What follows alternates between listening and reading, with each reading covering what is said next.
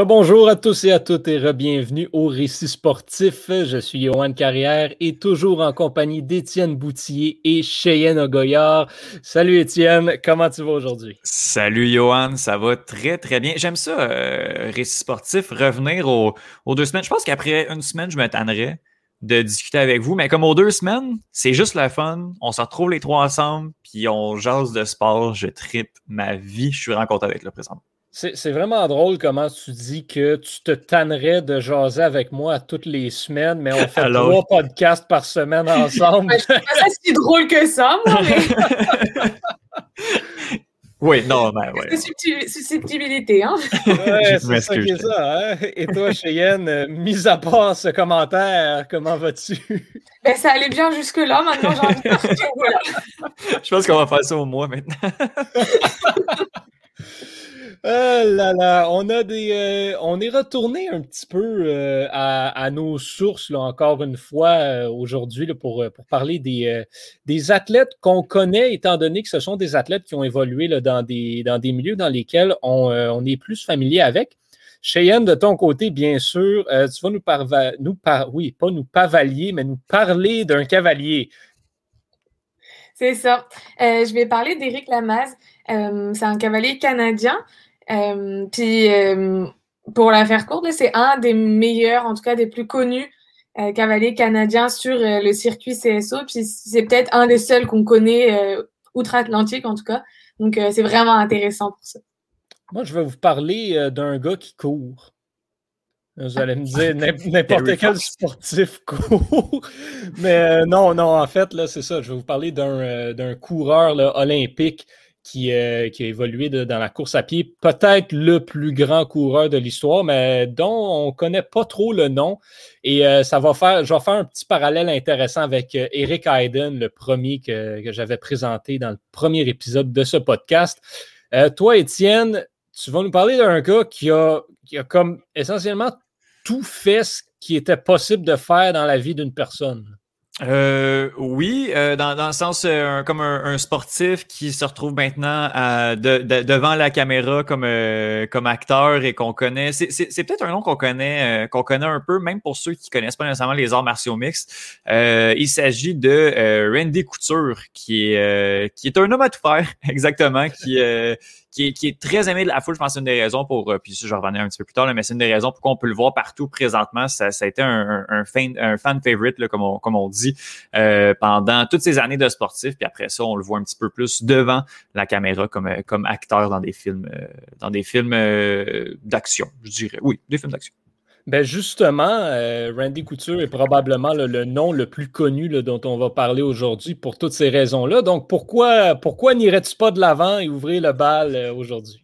Parfait, ben je me lance. Ben oui, ben je vous parle euh, aujourd'hui de Randy Couture, qui est, ben justement, je pense qu'on est tombé dans, dans, nos pantoufles cette semaine. Là, je parle d'un combattant d'arts martiaux mixtes. Euh, qui est un vraiment un des pionniers de, ce sport-là, puis un des pionniers de, de l'UFC, l'Ultimate Fighting Championship également.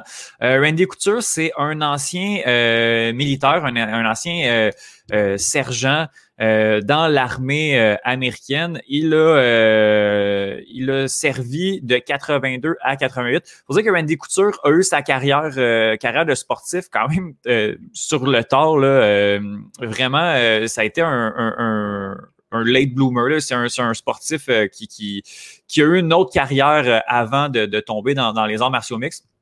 Donc, euh, Randy Couture est né le 22 juin 1963 et de, durant sa vingtaine, il passe justement tout, il la passe à l'armée avant et même euh, bon euh, à l'université, Randy Couture a fait de la lutte, a été champion euh, NCAA Division 1. Habituellement là, euh, les champions NCAA, surtout en Division 1, on en voit quelques-uns dans l'UFC, puis c'est les combattants qui font quand même assez bien. Quand tu as des bases de lutte, après ça, du moment où tu apprends à, à cogner, tu apprends à boxer, tu peux quand même te débrouiller. Et c'est ce que Randy Couture En fait, euh, je ne penserai pas son palmarès de lutte est assez impressionnant, mais au jeu euh, panaméricain euh, en 1991 à, à, à, Havana, à la Havane, à Cuba, il s'en sort avec la médaille d'or. Mais sinon, là, tout au cours de, de, plusieurs années, il va aller chercher beaucoup de un, très gros palmarès en lutte. puis là, on parle de lutte, lutte olympique, lutte gréco-romaine et, et, tous, les, tous les styles de, grappling qu'on peut qu'on peut voir également dans, dans l'UFC. Donc, après sa carrière, euh, euh, dans l'armée et euh, avec un, background, background de sport de combat déjà, Randy Couture va entrer dans l'UFC à l'UFC 13. Juste pour vous mettre en, perspective, la semaine dernière avait lieu l'UFC 257. Et euh, il y a plusieurs, plusieurs autres événements de l'UFC qui sont des moins prestigieux qu'on va appeler des Fight Night. Donc, en tout, il y a à peu près euh, une, il y a 550 à peu près événements de l'UFC depuis 93. Randy Couture était là au 13e événement. Donc, c'est un des gars qui est là depuis le début. C'était le 30 mai 97 qui fait ses débuts dans les arts martiaux mixtes il va gagner. À l'époque, euh, les événements, c'était des tournois euh, éliminatoires directs. Donc, les combattants pouvaient faire de deux à trois combats dans la même soirée pour aller chercher euh, le, tournoi. Et justement, Randy Couture va l'emporter à l'UFC 13. C'est lui qui gagne le tournoi des, des poids lourds. Donc, ça, euh, ça regardait très, très bien pour euh, déjà là pour la carrière de, de, de Randy Couture. Euh, après ça, l'UFC, petit à petit, va enlever ce, ce, cette idée de tournoi-là qui, à mon avis, est complètement inhumaine, là, de, de, faire combattre de faire combattre des gars plusieurs fois par, par soir là, dans, dans, le même laps de temps. Je trouve ça, je trouve ça un peu, un peu fou physiquement. Donc, on va abandonner ces systèmes de tournois-là pour arriver avec des des systèmes de ceinture comme on connaît aujourd'hui. Donc, il y a le champion, puis euh, il faut battre le champion pour devenir champion, mais ces combats-là ont lieu une fois ou trois mois, une fois ou six mois. Euh, donc, euh, on ne combat pas dans la même, dans la même journée. Donc, du moment où est-ce que ce système-là de, de, champion, de championnat et de ceinture va être instauré dans l'UFC, ben Randy Couture va aller la chercher. On est trois ans plus tard à l'UFC 28 euh, euh, contre Kevin Randleman, que, dont j'ai déjà parlé euh, au début du, club école par, par écrit, Randleman qui est maintenant au temps de la renommée de l'UFC. Donc, Randy Couture s'en va chercher pour la première fois pour la première fois, je le dis bien, la ceinture des poids lourds de l'Ultimate Fighting Championship. Bon, à l'époque, il n'y avait pas de contrat d'exclusivité. Maintenant, les combattants doivent, quand, on signe, on va signer dans la même organisation, puis on est obligé de combattre là. À l'époque, c'était un petit peu plus lousse. Donc, Randy Couture va aller euh, d'une organisation à une autre, va se promener, va revenir également à l'UFC. Mais il faut dire que tout au long de sa carrière, il y a eu beaucoup, beaucoup, beaucoup de problèmes euh, avec, euh, les patrons de l'UFC, notamment Dana White, avec qui il ne s'entendait pas, notamment au niveau de, de l'argent dont Randy Couture, selon lui, aurait dû gagner. Donc, Couture est champion heavyweight, défend euh, sa ceinture avec brio deux fois contre Pedro Rizzo. Euh, Pedro Rizzo qui est un bon, qui est un euh, OG, là, qui est un des gars depuis le début, là, quand je parle de Pedro Rizzo, c'est un nom qui est vraiment pas connu, mais qui était vraiment impressionnant à l'époque. perd sa ceinture contre Josh Barnett. Barnett qui a dû laisser sa ceinture vacante puisqu'elle a été testée positif pour des, des substances illicites chose très courante dans l'UFC. Euh, par la suite, euh, Randy Couture euh, repère, perd à, une seconde fois un, un, combat pour aller rechercher cette ceinture-là c'est à ce moment-là qu'il décide de couper du poids et de descendre dans la catégorie des euh, poids mi-lourds, donc des 205 livres. Avant, un écouteur combattait dans la, dans la catégorie des 265 livres des poids lourds. Euh, il faisait pas 265. C'est vraiment, fallait que tu sois entre 205 et 265. Randy est un petit poids lourd, euh, mais un gros poids euh, mi-lourd. Et c'était dans les premières fois également que des combattants allaient se promener d'une catégorie à un autre, allaient descendre de catégorie. À son premier combat contre Chuck Liddell, qui est également une légende, mais ben, il va gagner son combat et il devient champion des poids légers, euh, des poids, pas légers, des poids mi-lourds intérimaires et va confirmer cette victoire-là en allant chercher, euh, va confirmer ce titre-là en allant chercher une victoire contre Tito Ortiz. Donc, à ce moment-là, Randy Couture devient le premier champion de l'histoire de l'UFC à avoir deux ceintures dans deux catégories différentes. Bon, il va la perdre suite à un, petit accident. Il reçoit un gant dans l'œil carrément. bon, donc ça, à, son, sa première défense contre Victor Belfort, il s'en va rechercher encore une fois sa ceinture parce qu'on lui donne un, rematch va perdre sa ceinture des poids mi-lourds contre Chuck Liddell. On est rendu en 2005. Par la suite, c'est là que ça devient vraiment, vraiment impressionnant pour, euh, pour Randy Couture. Euh, Randy Couture décide de euh, faire le saut, de refaire le saut en poids lourd du moment où il a perdu sa ceinture des poids mi-lourds. Mais là, ça fait déjà quelques années plus tard, la catégorie a changé. On se retrouve avec vraiment des molosses. Randy Couture, qui est un petit poids lourd, va affronter Tim Sylvia. Tim Sylvia, c'est un ogre. C'est un gars qui fait 6 pieds 3. Il doit couper pour, euh, pour, pour, il doit couper pour être à 265 puis être réglementaire dans la catégorie. Puis il y a tout. Puis honnêtement, on va se dire, c'est pas le gars le plus intelligent de l'histoire. Il est un peu. c'est le, parfait, puis vous irez voir si vous avez le temps de googler, allez googler Tim Sylvia. C'est pas. Euh, il y, a vraiment tout ce qu'on veut, on peut penser d'une brute épaisse. Il y a même des rumeurs qui disent que Tim Sylvia, du moment où il était champion, se promenait à l'épicerie avec sa ceinture. Comme dans la vie de tous les jours, se promène avec sa ceinture d'épaule légers. Genre, il se promenait avec pour se promener avec ou genre il attachait son pantalon avec ça?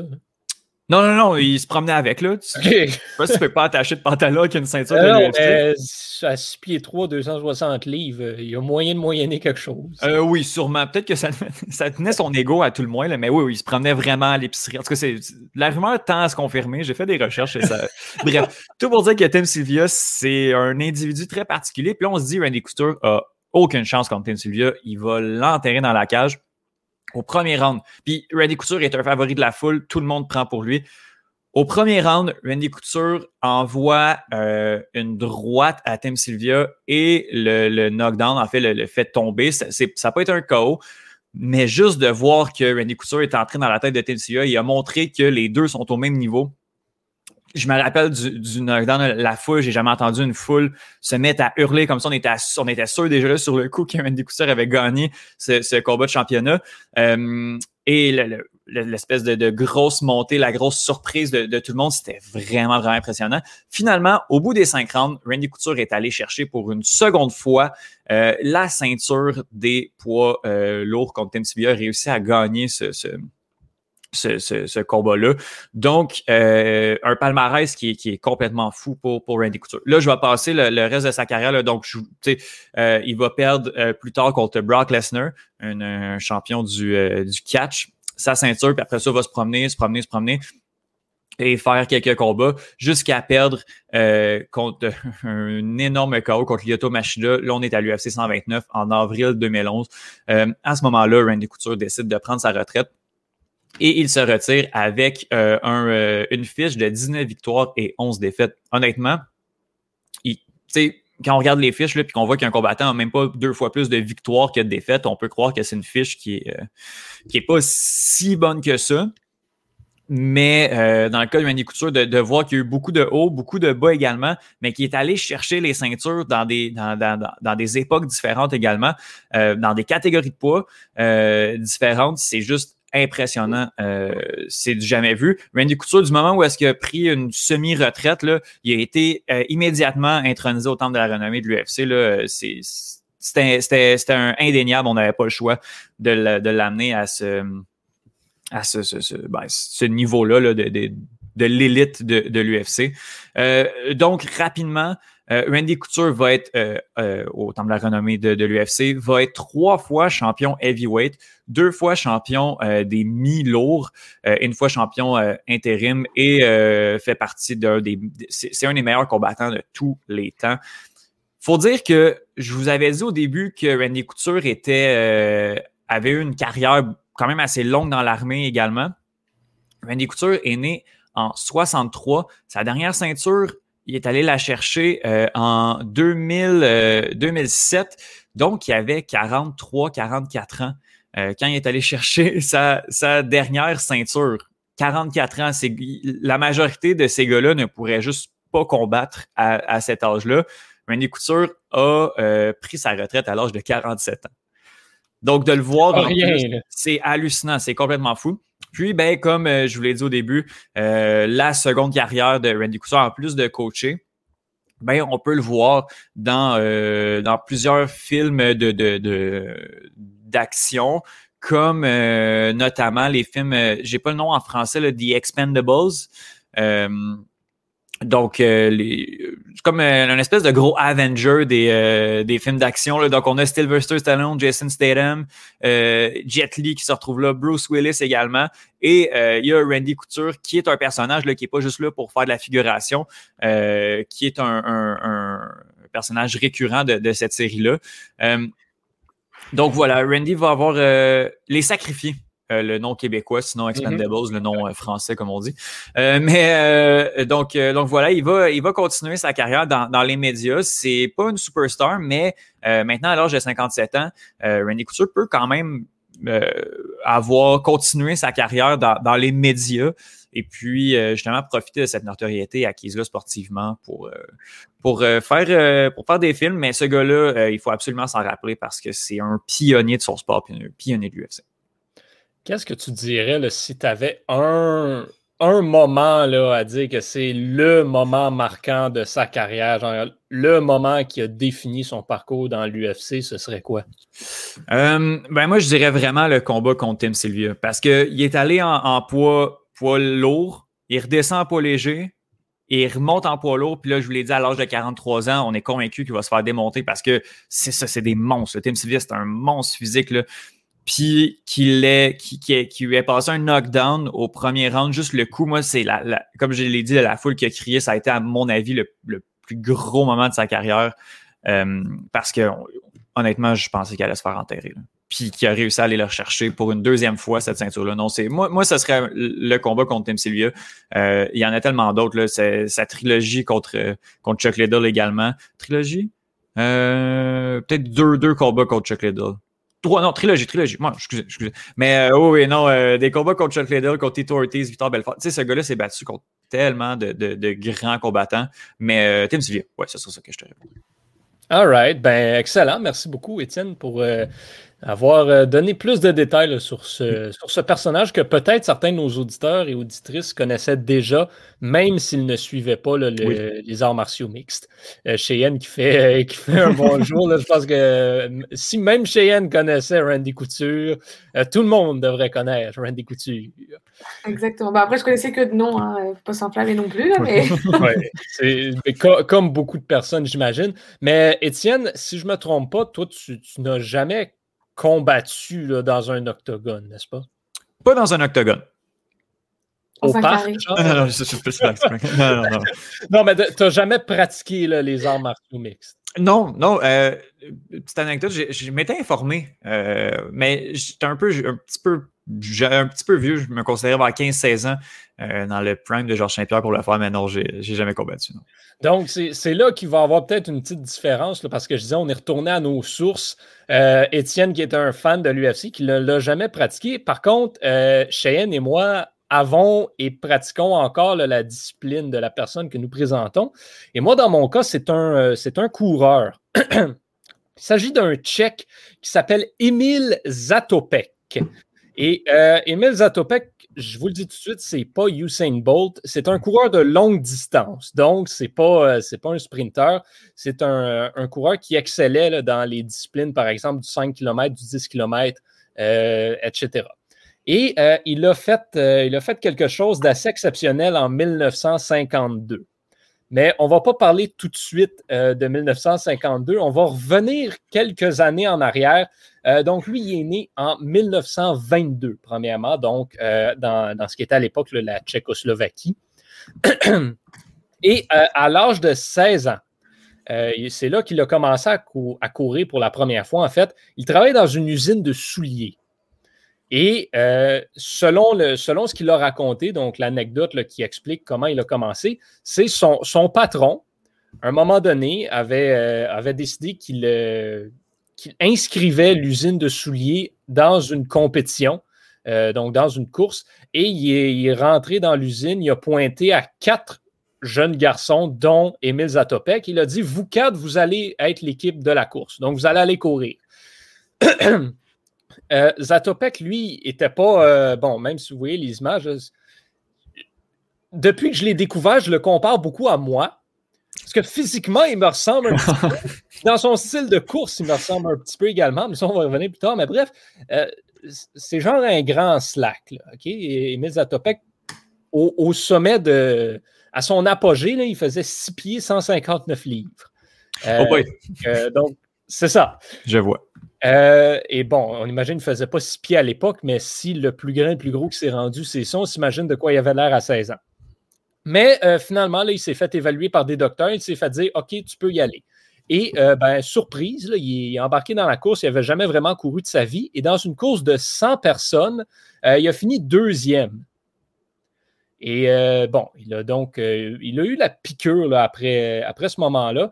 Il, il est parti ensuite, il a commencé à s'entraîner tout seul. Euh, il a ensuite, il s'est permis de grandir, aller chercher des victoires par-ci par-là dans des petites compétitions pour finalement, en 1944, aller battre le record des, pour, pour les 2000 mètres, 3000 mètres et 5000 mètres en Tchécoslovaquie. Donc, il détenait le record national à 22 ans sur ces, euh, sur ces disciplines-là. Après la Deuxième Guerre mondiale, euh, il a trouvé une façon encore plus, euh, utile de, de, booster son programme d'entraînement. Il a rejoint l'armée. Et donc, dans l'armée, ben, on imagine les, les programmes d'entraînement sont assez stricts et sévères et ça lui a permis là, donc d'augmenter sa condition physique encore plus, son endurance, sa vitesse, tous des, éléments très primordiaux dans, euh, dans la discipline de la course à pied. Euh, et ensuite, là, il est revenu euh, en compétition au championnat européen en 1946. Et bon, il a compétitionné dans le, le 5 km et il a terminé cinquième. C'était la première fois qu'il commençait à se démarquer sur la scène internationale et ça allait définitivement pas être la dernière. Surtout que euh, lors de cette compétition-là, il a battu son propre record et a donc amélioré le record national en plus. Puis deux ans plus tard, les Jeux olympiques de Londres, non pas ceux de 2012, mais bien ceux de 1948, euh, il a été aux 5 km il a remporté, euh, non, pardon, excusez-moi, il a terminé deuxième. Euh, il faut dire qu'il y avait de la pluie, donc il y avait, un orage durant cette, euh, discipline-là. Ça a donc été un petit peu plus difficile pour lui. Il a terminé deuxième, mais il a remporté le 10 km. Donc, il allait devenir vraiment sa, distance de prédilection, le 10 km. Et bon, ensuite, je vous le dis, c'est devenu sa distance de prédilection parce que l'année d'après, il a battu le record du monde au 10 km deux fois dans la même année. Euh, et ensuite, là, bon, lui avait le même record. Et durant les quatre années suivantes, il a battu son propre record trois fois, encore une fois. Donc, il a essentiellement battu le record du monde cinq fois en l'espace de quatre ans, ce qui n'est pas rien.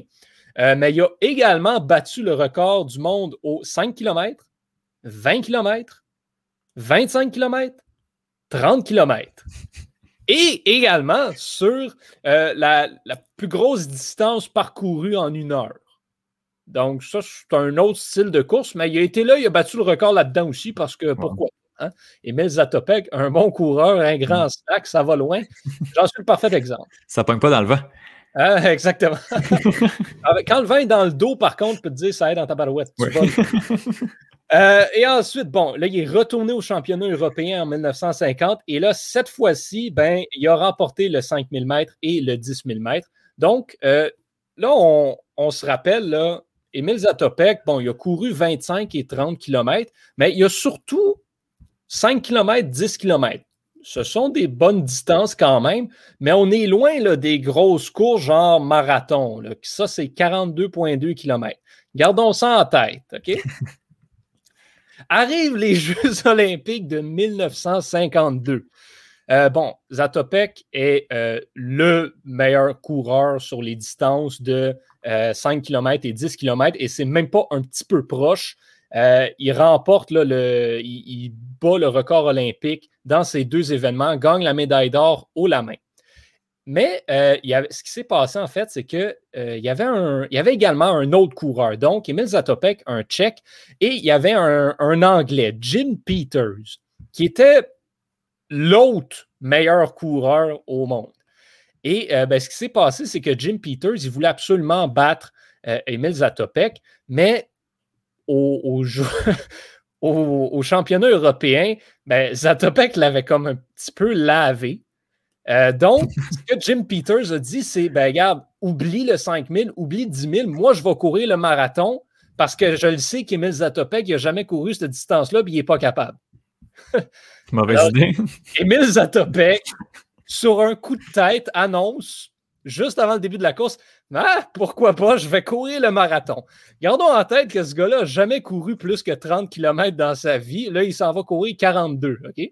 C'est pas. Emile Zatopek arrive sur la ligne de départ du marathon, s'en vient pour donner la main à Jim Peters.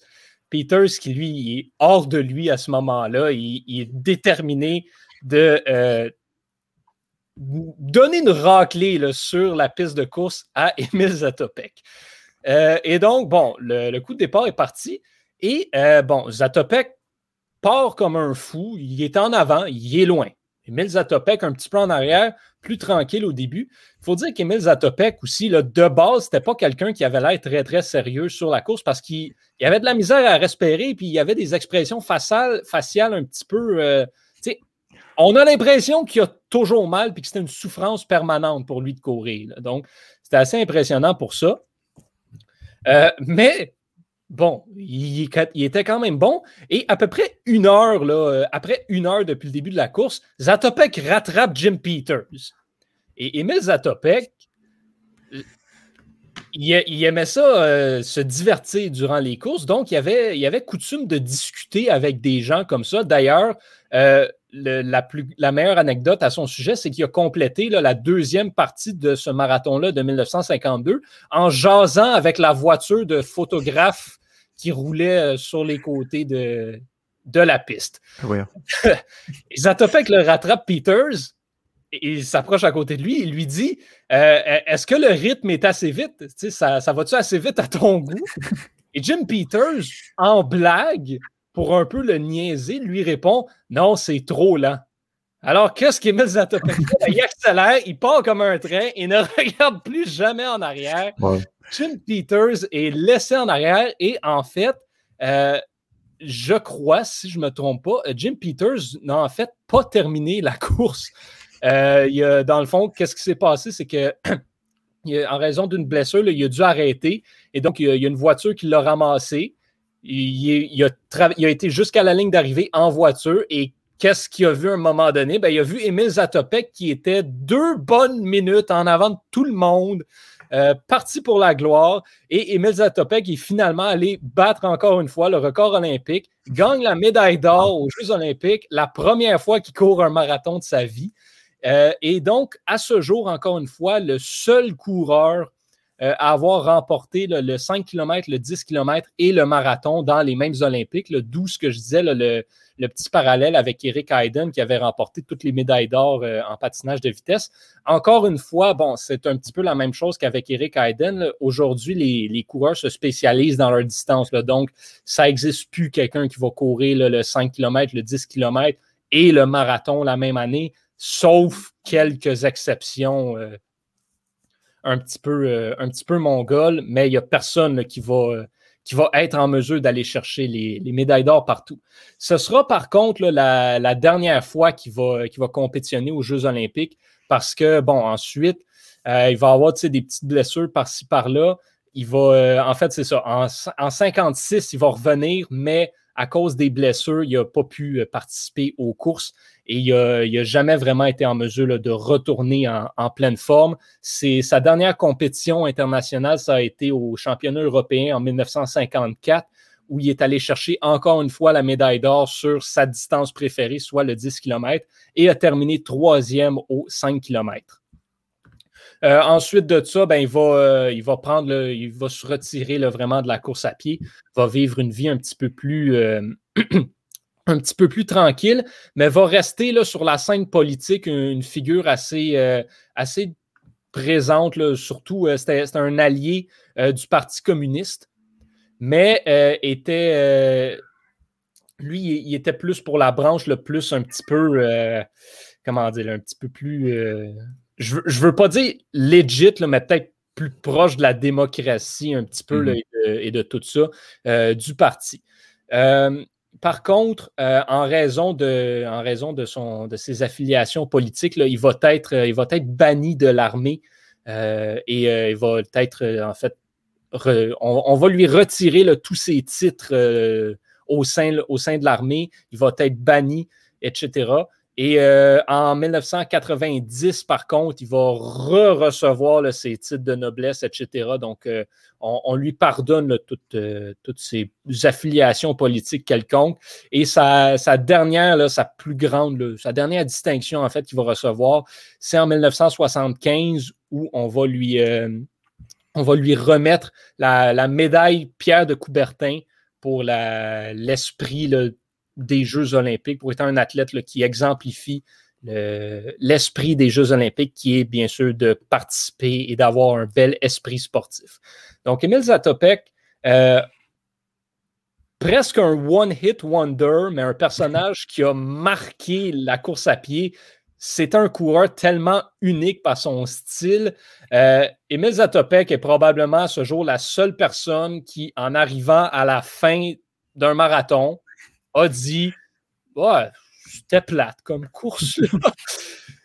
Donc, voilà, ça résume un peu qui était le personnage euh, d'Emile Zatopek, qui est décédé là, euh, en 2000 à la suite de, toutes ces blessures, petits problèmes euh, cardiaques également. Donc, décédé aujourd'hui, mais pas oublié par la communauté olympique et la communauté de la course à pied.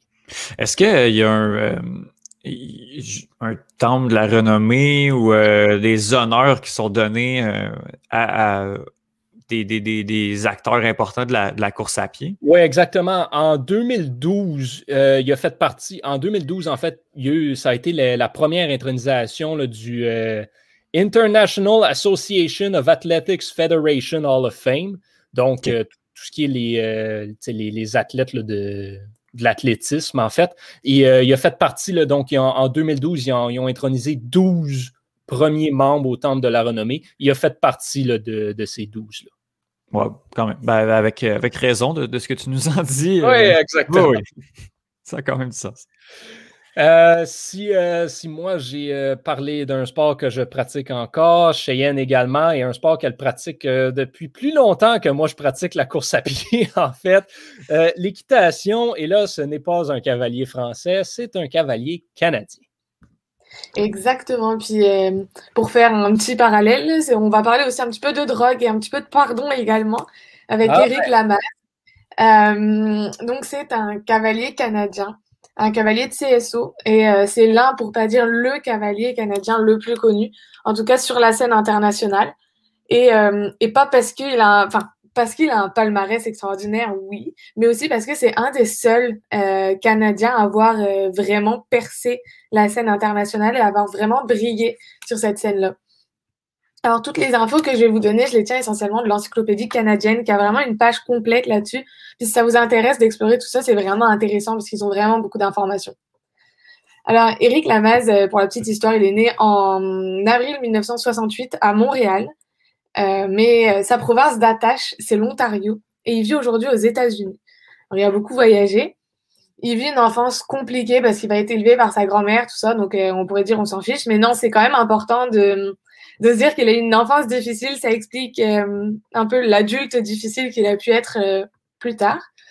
Alors, en plus de l'équitation, c'est un fan d'aménagement immobilier et de golf. Si jamais, Johan, tu veux un ami pour discuter de golf, Eric Lamaze est tout trouvé.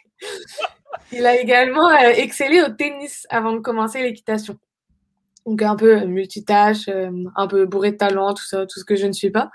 Il commence alors avec son propre cheval et va gagner euh, sa première épreuve en hunter. Donc je m'étalerai pas là-dessus, mais si ça vous intéresse, je vais en parler dans, dans, le podcast L'équitation, c'est quoi? Alors il commence l'équitation à l'âge de 12 ans et à l'âge de 15 ans, il va abandonner les études pour travailler dans le domaine équestre. Euh, grâce à son talent, puis un peu d'argent, puis un peu de travail également. il figure aujourd'hui parmi les, meilleurs cavaliers de CSO à, la connaissance du monde, en tout cas. Il démarre donc sa carrière en 1990 et commence les courses professionnelles en Grand Prix en 92.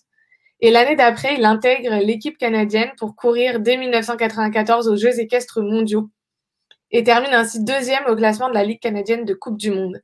Euh, c'est vraiment rapide comme palmarès et il commence vraiment euh, sur les chapeaux de roue, comme on dit. Mais le talent, ça fait pas tout malheureusement. Et pendant les épreuves éliminatoires des JO de 1996 à Atlanta, il se fait attraper par les tests antidopage pour consommation de cocaïne, ce qui lui vaut une suspension de 4 ans. En réalité, il va faire 7 mois parce qu'il va faire appel, mais, euh, mais c'est sa première suspension officielle. En 2000, il intègre l'équipe olympique canadienne et euh, de nouveau pris par un test antidopage pour consommation de médicaments interdits, médicaments pour le rhume, etc. Et cocaïne de nouveau.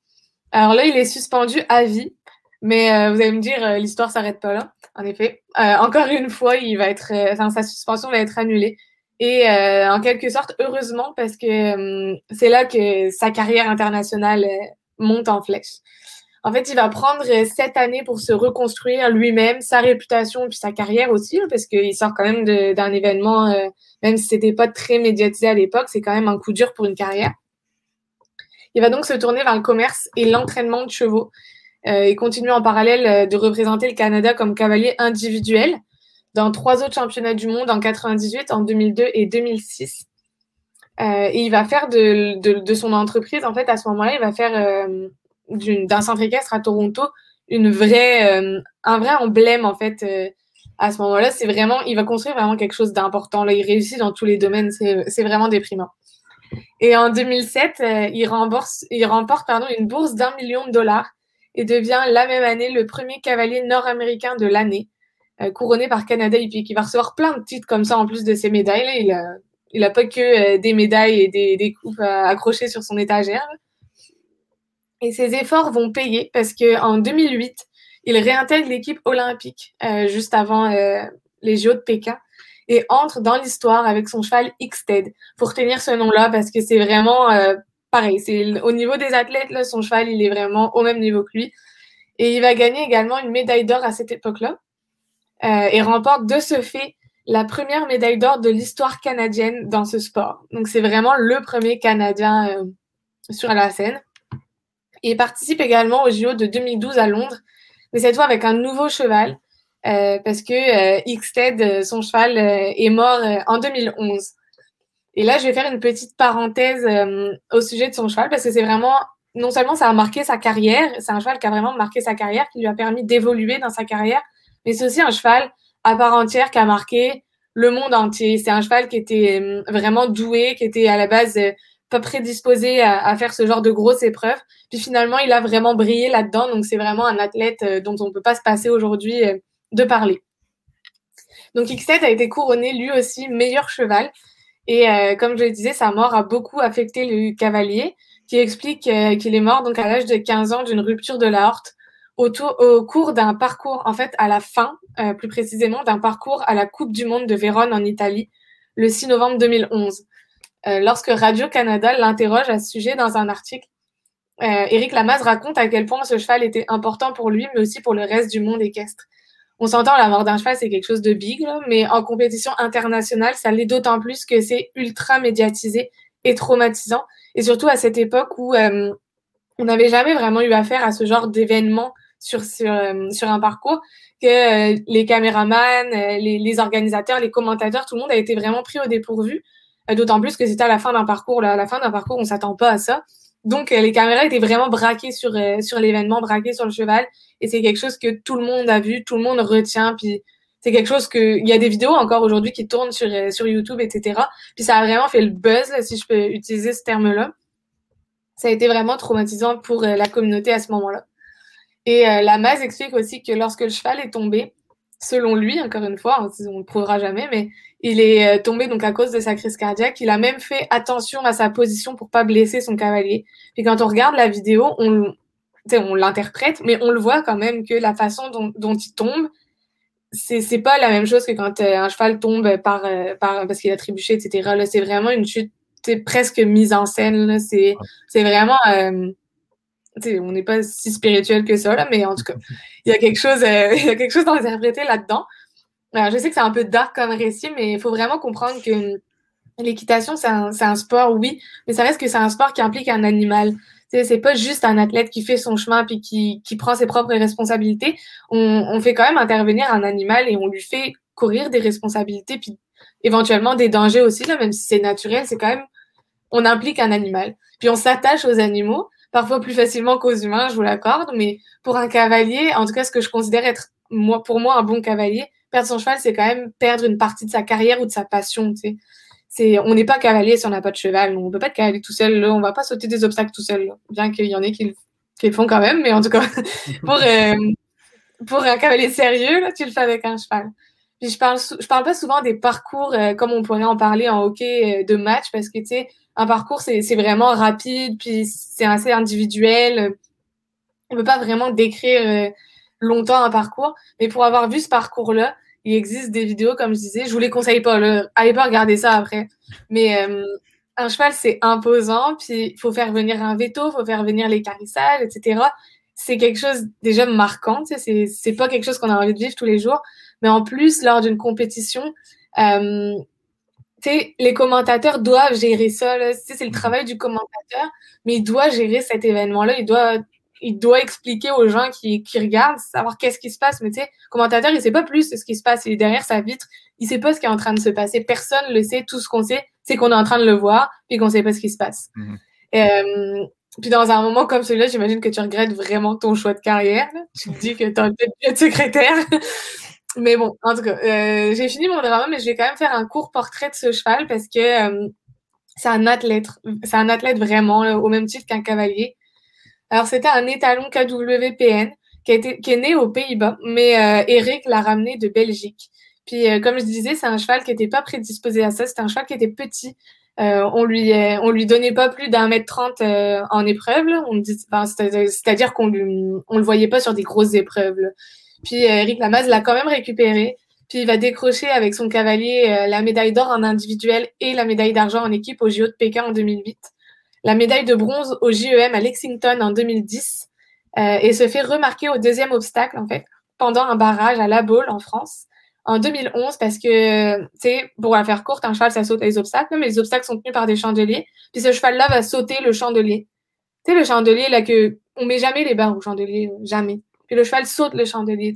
Pour la taille qu'il faisait, puis pour euh, le, la situation parce que une épreuve c'est quand même vraiment fatigant etc là c'est extraordinaire comme truc à voir. C'était vraiment euh, c'est vraiment de ça aussi euh, dont on se souvient quand on parle de ce cheval là et euh, il va être rapidement nommé cheval de l'année par le Studbook hollandais et meilleur cheval des JEM en 2010 puis cheval de l'année pour la troisième fois consécutive. Son palmarès est, ben, tout comme son cavalier d'ailleurs vraiment remarquable avec plein de médailles plein de décorations. Et il a remporté plus de médailles et de grands prix que n'importe quel autre cheval en sept ans de carrière. C'est vraiment, euh, c'est vraiment big comme affaire. Puis après sa mort, il va être sacré meilleur cheval du 21e siècle en plus. Et il y a même un trophée en son nom euh, créé par la Fédération équestre canadienne. Alors pour en revenir euh, à la carrière d'Éric Lamaze, en 2008, 2010 et 2011, il occupait déjà le premier rang du classement mondial en CSO et il est triple champion canadien dans la discipline et a représenté le Canada à six JEM euh, consécutifs, donc six jeux, jeux, équestres mondiaux consécutifs en 94, en 98, en 2002, 2006, 2010 et 2014. Tu sais, c'est... Voilà, il n'y a pas assez d'une vie pour qu'on s'en sorte, là, mais en tout cas. En 2016, il remporte euh, la médaille de bronze de l'épreuve individuelle en réussissant cinq parcours sans faute au JO de Rio. Le cinq parcours sans faute à la hauteur que c'est, le rythme que c'est. Puis à Rio, c'est quand même, euh, genre, faut le faire. Zéro relâchement, faut pas, t'as pas le droit à l'erreur. Euh, c'est quand même vraiment, c'est presque un marathon. Il passe ainsi, ça lui permet de passer au rang de cavalier le plus décoré au Canada. Euh, puis c'est là que je dis encore, c'est un des cavaliers les plus connus puis les plus euh, les plus remarqués, parce qu'encore aujourd'hui, c'est le seul Canadien à avoir décroché un titre en CSO au JO. C'est même si ça reste un des seuls joueurs canadiens globalement sur le circuit, euh, ça reste que ben, il a quand même un titre en plus là, puis c'est vraiment quelque chose.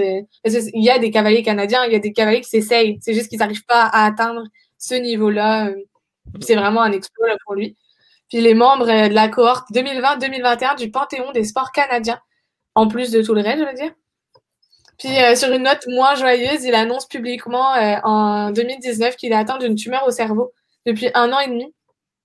Et donc, c'est le portrait, pour conclure, d'une figure de proue dans le domaine un grand cavalier avec un mental d'acier, parce qu'on rappelle qu'il a déjà fait des parcours au JO avec euh, une cheville cassée ou, euh, tu sais, comme il a perdu son cheval, vraiment son cheval de tête, etc. C'est vraiment des événements, importants là, dans une carrière.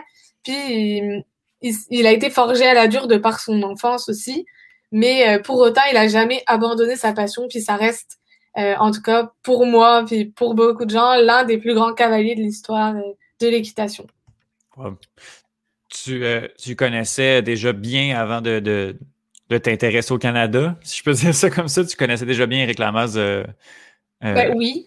Ouais, ben, en fait, euh, pour quelqu'un qui, qui, suit un peu la scène internationale puis les concours internationaux, là, Eric Lamaze, à l'époque où moi j'ai commencé à regarder ça, c'était le Canadien par excellence. Là, à chaque fois qu'on voyait le Canadien, c'était lui. Puis il était dans les meilleurs joueurs à cette époque-là. Donc, les commentateurs aussi mettent l'accent là-dessus. Ils mettent l'accent pendant les présentations. Puis euh, c'est sûr que je connaissais pas toute sa vie. Puis, euh, mais vraiment, je pense, euh, oui, ces médailles ont vraiment marqué le monde. Puis ces médailles ont fait de lui une personne connue. Mais la mort de son cheval, puis son cheval en lui-même a contribué grandement à faire de lui une, figure de proue du, monde de l'équitation. Déjà parce que, bah, encore une fois, tu, tu, tu parviens pas à des médailles sans ton cheval. Puis une deuxième fois parce que son cheval a, a lui aussi, de son côté, fait des prouesses. Euh, qui ont permis au couple, en fait, littéralement, c'est un couple, de, de, vraiment percer puis de monter euh, sur les rangs internationaux à cette époque-là. Mm-hmm. Puis, euh, dernière question, euh, outre le fait que c'est pas bien, là, euh, se faire se faire tester pour, pour la cocaïne et déclarer positif, est-ce que ça a un impact sur, sur le cavalier ou sur le sur la performance en tant que telle ou c'est juste parce que bon, faut, faut montrer quand même le bon exemple et consommer de la cocaïne, c'est pas pas le bon exemple? Bah, c'est sûr que en équitation, on met quand même plus l'accent sur l'antidopage des chevaux que l'antidopage du cavalier, parce que tu sais, ça mhm. reste le cavalier sur son cheval. Mais euh, on met vraiment plus là, c'est vraiment beaucoup plus euh, sérieux en ce qui concerne le cheval, surtout dans des grosses épreuves. Mais ça reste que, ben oui, sur le papier, c'est pas bien, un dopage, ça doit être appliqué à tout le monde. Mais tu sais, ça reste que le sport, c'est quand même, euh, c'est éprouvant là, pour un cavalier de faire des parcours, c'est des parcours rapides, là, c'est de la cardio, c'est des grosses épreuves, faut réfléchir en même temps, parce que tu sais, je veux pas faire de discrimination ni rien, là, mais tu, tu cours pas juste, là. Faut vraiment que. non, en fait, c'est correct. faut que tu retiennes ton parcours dans l'ordre de, des obstacles, dans un moment où tu es sur la scène, tu es des fois dans les, dans les indoors et tout ça, tu as des caméras, tu as des grands écrans, tu te vois à l'écran. C'est perturbant de te voir à l'écran, tu te vois dans un miroir alors que tu dois suivre ton parcours en même temps, mhm. tu dois gérer ton cheval, tu sais, des fois ton cheval, un animal qui a qui a des, des, des, des tendances, ou à un moment, il a plus envie, ou il faut le gérer, faut le connaître, faut connaître ton parcours, faut savoir avoir aussi tes limites, etc. Puis, euh, bah, pas, tu la, la, cocaïne, ça perturbe, ça perturbe ton mental, euh, des fois bien, des fois pas bien. Euh, il y a des médicaments, tu sais, des médicaments anti-rhume, etc., qui sont considérés comme des, des trucs antidopage parce que ben, ça, ça ralentit ton rythme cardiaque, ça te permet certaines choses qui font que bah, tu es un peu en meilleure santé que les autres. Tu n'as pas les, mêmes, euh, les mêmes conditions que les autres. Donc, évidemment, euh, c'est deux choses à prendre en compte euh, sur la scène internationale, en tout cas. Ouais. OK. Je regarde, je regarde son palmarès international. Mis à part les années où il y avait Hickstead comme cheval, c'est pas c'est pas des résultats aussi impressionnants qu'il y a eu dans, sa carrière, mis à part quelques médailles par-ci par-là. Est-ce que ça arrive souvent, mettons, qu'un cavalier va, va, connaître une carrière euh, correcte, puis là, va connaître une période où ce qui va être avec un cheval qui va être peut-être un petit peu meilleur que les autres, sa carrière va comme recevoir une, une poussée aussi grande que celle-là? Ben vraiment, oui. Ben, comme je disais, c'est la carrière d'un cavalier dépend à 99% du cheval qu'il a, parce que oui, il faut un bon cheval, puis il faut les moyens d'avoir un bon cheval oui, il faut un bon cheval parce que sans bon cheval, ça arrive encore aujourd'hui qu'il y ait des vraiment bons cavaliers qui arrivent à s'en sortir avec des chevaux plus, euh, moins talentueux, je dirais. Mais tu sais, il te faut un bon cheval pour réussir dans le métier. T'as pas le choix. Il te faut un cheval qui ait du cœur, il faut un cheval qui sache, euh, qui connaisse son métier, qui soit bien dressé, mais qui ait des bons gènes aussi. Tu sais, faut que le cheval soit prêt parce que c'est lui l'athlète euh, quand même. Euh, en tout cas, c'est pas 50-50 là, on s'entend. mais ça reste que Eric Lamaze est quand même un bon cavalier dans le sens où il a quand même réussi. Euh, peu importe le cheval qu'il avait. Puis tu sais, pour l'anecdote, euh, il y a une épreuve, euh, alors je sais plus si c'est au JO ou au JEM, mais il y a une épreuve en équipe où la fin se fait, en fait, on échange les chevaux. Par exemple, un cavalier, je sais pas comment vous expliquer ça clairement là, mais par exemple, un cavalier américain va monter le cheval d'un cavalier suédois, puis le suédois va monter le cheval d'un cavalier français, etc. C'est pas toute l'épreuve qui est comme ça, là, mais c'est vraiment trois ou quatre cavaliers pour euh, justement s'assurer que le cavalier est capable de monter n'importe quel cheval. Un cheval qu'ils connaît pas, ils le connaissent parce qu'ils les ont étudiés avant, et parce qu'ils regardent, euh, ils regardent comme nous les épreuves, etc. Mais ça reste que monter un cheval et le connaître sur le papier, c'est pas pareil, sais. Et euh, du coup, c'est le genre d'épreuve où le cavalier il doit être capable de réussir son parcours même s'il ne connaît pas le cheval. Puis c'est ça qui fait d'un bon cavalier un excellent cavalier, c'est d'être capable de s'adapter. Puis ça, euh, c'est Eric Lamaze le fait bien aussi parce que même si oui, sa carrière a été euh, vraiment propulsée euh, grâce à son cheval et qu'il n'a pas fait d'extraordinaires résultats après, c'est aussi l'âge, puis la, la, la, condition, puis il a quand même un passé un peu sulfureux, puis, puis là, il a fait une grosse pause, etc. Mais il est quand même monté, il a quand même fait plusieurs JO, puis il a quand même fait des grosses épreuves, puis personne n'est constant sur des milliers d'années non plus, c'est tout un ensemble de choses qui font que oui, euh, tu as des hauts, puis tu as des bas, puis parfois les bas redescendent tellement que tu n'arrives plus à remonter. Mais en tout cas, c'est comme ça dans tous les sports. D'accord. Ben merci beaucoup, euh, Cheyenne, et merci beaucoup, Étienne, également, pour euh, déjà ce septième épisode des récits sportifs. Donc, euh, on avance quand même dans le temps et c'est toujours intéressant d'entendre les, les, portraits des personnages que vous avez à nous présenter. À vous tous à la maison, ben, on se retrouve dans deux semaines pour un nouvel épisode des récits sportifs avec trois autres portraits qui, on espère, seront tout aussi intéressants que ceux de cette semaine. Portez-vous bien et d'ici là, ben, on vous invite à écouter tous les autres euh, podcasts euh, produits par le Club École, ainsi qu'à nous suivre sur, euh, sur les réseaux sociaux pour ne rien manquer des, de tous les articles qui paraissent sur notre site web. Portez-vous bien et à la prochaine.